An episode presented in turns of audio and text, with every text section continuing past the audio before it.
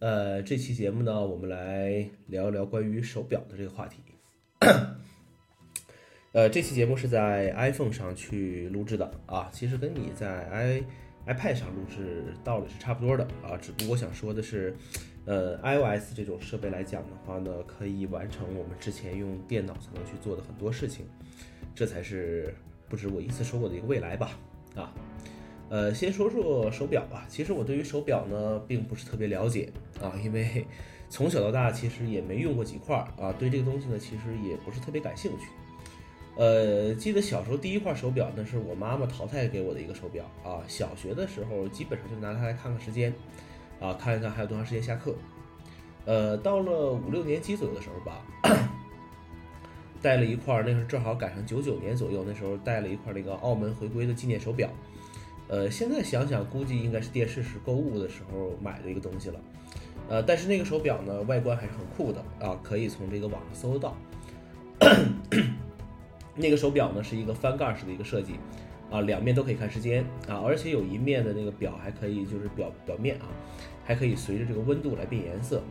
呃，底部呢，翻开之后底部有三个骰子可以猜大小，表带上还有个指南针。呃，这个手表基本上陪了我整个小学五六年级，然后到这个 初中二年级左右吧，这么一个时间。到初三的时候，这个表坏掉啊，然后我父亲就把他那块那个呃很早那块梅花的一个机械表给了我啊，那个表要上弦要对时啊，还是比较麻烦的。呃，初中那个时候有了那个商务通啊，呃，所以说表也其实也不怎么带，就是看看时间都 OK 了。但是那个表呢，其实还是会一直带在身上。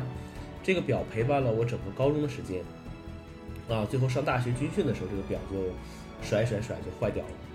呃，再之后自己给自己买了块表，五十块钱戴了一年。呃，再之后大家也都知道了，手机在这个慢慢的普及，功能越来越多，看时间呢肯定是手机的一个最主要的一个功能了。那么也就没有戴手表这个习惯了。呃，一直到二零零二、二零一二年吧。啊，已经记不太清了，呃，又重新买了一块卡西欧的电子表，呃，买的原因其实很简单，因为那是卡西欧第一块所谓的这个智能手表，和 iPhone 连接之后呢，可以提示微博的信息，啊，来电的这个消息，然后包括还可以查找手机，呃，那个时候微博还是比微信更，呃，更好的一种交流的一种方式吧，那时候很多发私信啊，各种艾特呀都比较多一些，依稀记得那个时候好像微信还没有很火。然后这个手表陪伴了我一年的时间，然后随着这个智能穿戴设备兴起，就给它换掉了。那么 Apple Watch 啊，Apple Watch 就是一三年到一四年、一五年这段时间吧，Apple Watch 呃这段时间用的是智能设备，而 Apple Watch 呢，从它上市啊我就买了一块，一直到现在，这个可以讲是陪伴我时间最长的一个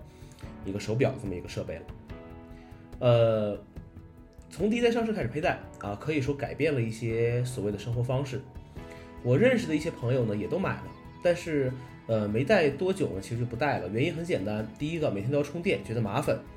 呃，戴着呢，有的时候他们觉得看除了看时间，好像也没有其他作用。当然了，还有一种就是觉得逼格还是不够啊，他们去买了更好的这些机械表。那这种人那我们比不了了。那么。呃，我现在来用 Apple Watch，我一直带着 Apple Watch 的原因呢，其实也很简单。第一个看时间，啊，不想总掏出手机来看时间，这是第一点。呃，之后呢，其实就是手机通知。呃，当然了，本来在手机上通知呢，其实开的这个权限呢就并不是特别多。呃，可能都是一些比较重要的一些通知吧，微信的，然后包括有一些这个支付宝的、银行的各种各样的一些消息。呃。这些消息来讲呢，可能大多数其实只是看一看，但是你要时刻去记得你要去处理这么一个事情。呃，回复回复这些消息呢，肯定是拿出手机来完成，因为一代的这个手表回复这个就打开一个程序，包括去做一些回复，实在是特别特别的慢啊，你可能都忍不了了啊，看这个圈圈在转，你可能都忍不了这个事情。呃，邮件啊，看邮件，然后看一下这个邮件大概说了些什么内容，要么归档。要么标记成其标，然后代办，或者直接给它这个删除掉。那么这个就主要就是通知的一些这个功能了啊，我在日常使用的这些功能。那么运动健身，其实这个东西无非就是一个督促的作用。这东西其实不能帮你真正的减肥，减肥还是要靠自己的毅力去完成。呃，无非就是说我每天设置一个目标，我要看那个三个圆圈转满，哎，我才会觉得这一天基本上都已经过完了。那么这是一代的手表，那么二代的 Apple Watch 呢，今年也买了啊，今年也买了，戴了这么几天了。呃，为什么去买这个二代的 Apple Watch？啊，因为原因也很简单，因为防水了。三月份开始去游泳，那么呃，如果你没有一块防水的手表的话，那么怎么办？呃，当然了，那你还是要去测量一些这个所谓的游泳时候的一些运动数据。呃，之前之前我也带着这个。呃，也去游泳，但是有一个问题就是，呃，我去游了几趟之后，我发现，呃，游游泳时候的这些体能数据并不会去，呃，在这个健身记录里面有一些反应。那么我的手表可能依然认为我今天没有进行一个锻炼，所以说这个时候有的时候像我这种人呢，又比较在意这个，呃，就是形式感的这些东西吧。那么想把这三个圆圈刷满，其实有的时候就挺觉得挺不好的。那么有了这个功能之后的话，二代防水，那我去游泳的时候啊，那可以很好的去进行一个佩戴，包括测量我的这些数据。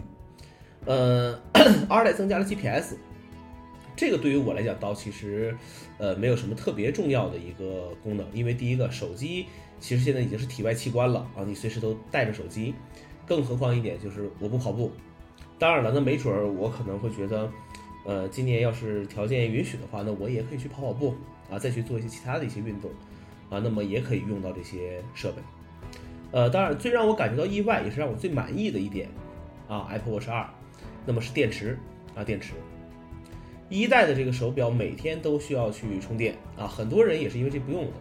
当然了，我其实觉得并没有怎么样，因为第一个自己没有戴表睡觉的习惯，呃，无非是以前把表摘下来放桌子上，那现在你是放在桌子上的这个充电底座上，其实是一样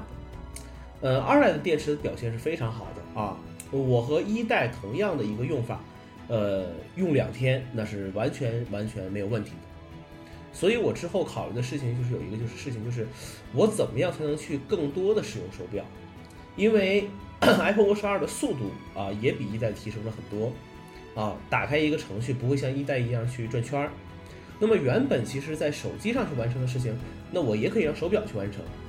啊，那么举一个简单例子，就是呃家里面的这些智能灯设备。那我以前的话是在手机上去喊 Siri 去啊调出来这东西让我去去做。那我现在手表反应速度更快了，识别更准了，那我直接用手表去呃调出 Home 这个功能来，或者说我直接用 Siri 去控制，那也是非常不错的。呃，电池电量的提升呢，其实有一个问题是，呃，它不是让我们去按照以前的方法去用。而是说要去拓展出更多的这个功能来去用，呃，什么意思呢？简单说一下就是，呃，我原本这个东西能用一天，我是这样来用的。但是当我的电池电量能用两天的时候，那我要想的一个问题是，我还是想让它的电池用一天，但是我要在这个上面实现更多的以前没有实现过的一些操作，这样才能把我们的这个产品的一个价值最大化的去发掘出来。呃，这几天用下来之后呢，Siri 啊发现了一个问题，就是 Siri，我在和刘老师那期节目里也说过，呃，Siri 将会成为我们未来的一种很，呃，很主要的沟通方式啊。我用手表，呃，在 AirPods 上也用这个 Siri。那么手机其实以后更像是一个中枢啊，中枢的一个系统，就是放在身上一个中枢系统。那么手表和耳机啊，才是它去最主要的一个交流方式。啊，和手机的一个交流方式。那么，比如说，我现在带着 AirPods，那么，呃，有些人说 AirPods 你调音量不方便啊，或者说你控制歌曲上一曲下一曲不方便。其实这个时候有一个问题，就是你的手表就出现了这个用途了，因为呃，我们可以在手表上直接呃，在这个 Dock 里面就可以找到这个正在播放的这么一个一个一个内容，那我就可以快速的进行一个控制。然后你就会发现，其实这就是苹果给你的一个一个圈套啊，一个圈子啊，呃，什么东西用他们自己家的，那肯定是更好的。你会找到一种呃更有效的、更简单的和以前不一样的一种沟通方式啊，一种交流方式来和手机啊、平板以至于电脑来进行一个互动啊，好吧，这个以上就是关于手表 Apple Watch 二的这么一个呃所谓的体会吧，就这样。